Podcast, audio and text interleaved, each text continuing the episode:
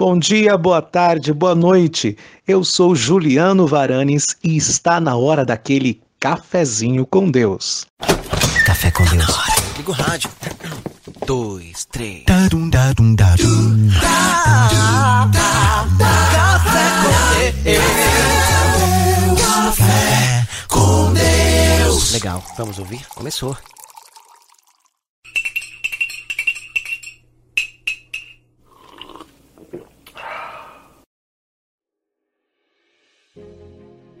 Na primeira carta do apóstolo Paulo, no capítulo 14, o versículo 10 diz assim: Sem dúvida, há diversos idiomas no mundo.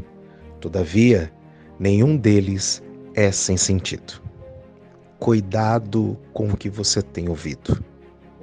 Tudo o que ouvimos produz algo em nós.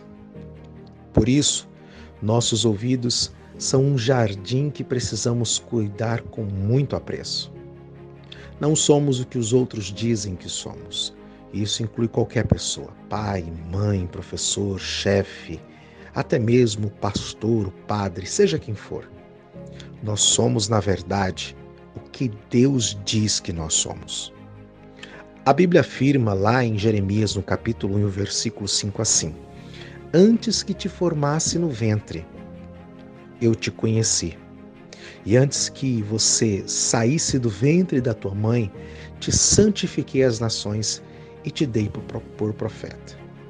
Então, preste bem atenção, como você se imagina. Ainda em Provérbios, no capítulo 23, e o versículo 7, a primeira parte do versículo diz assim: Porque como se imagina em sua alma, assim você é. Muitas vezes, se dermos mais ouvidos ao que as pessoas dizem de nós, não daremos um passo à frente ou nos prenderemos às expectativas delas, tomando decisões que impactam diretamente a nossa vida em função de agradar os outros, o que nem de longe é a vontade de Deus para nós. Ele nos criou com um propósito. E tudo o que ele pensa de nós está em Sua palavra.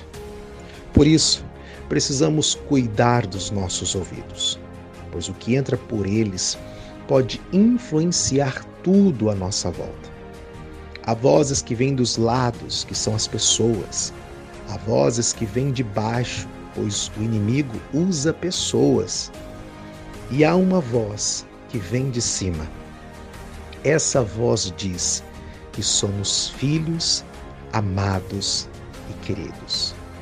Se você for para se preocupar com o que alguém pensa de você, se preocupe com o que Deus pensa de você.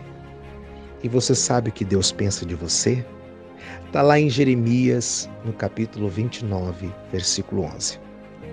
Porque sou eu que conheço os planos que tenho para vocês, diz o Senhor.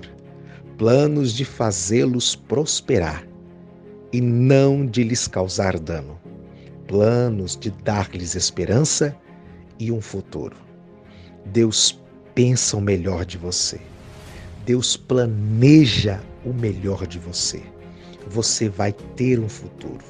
Você vai ser abençoado, mesmo que todos e tudo conspire contra você.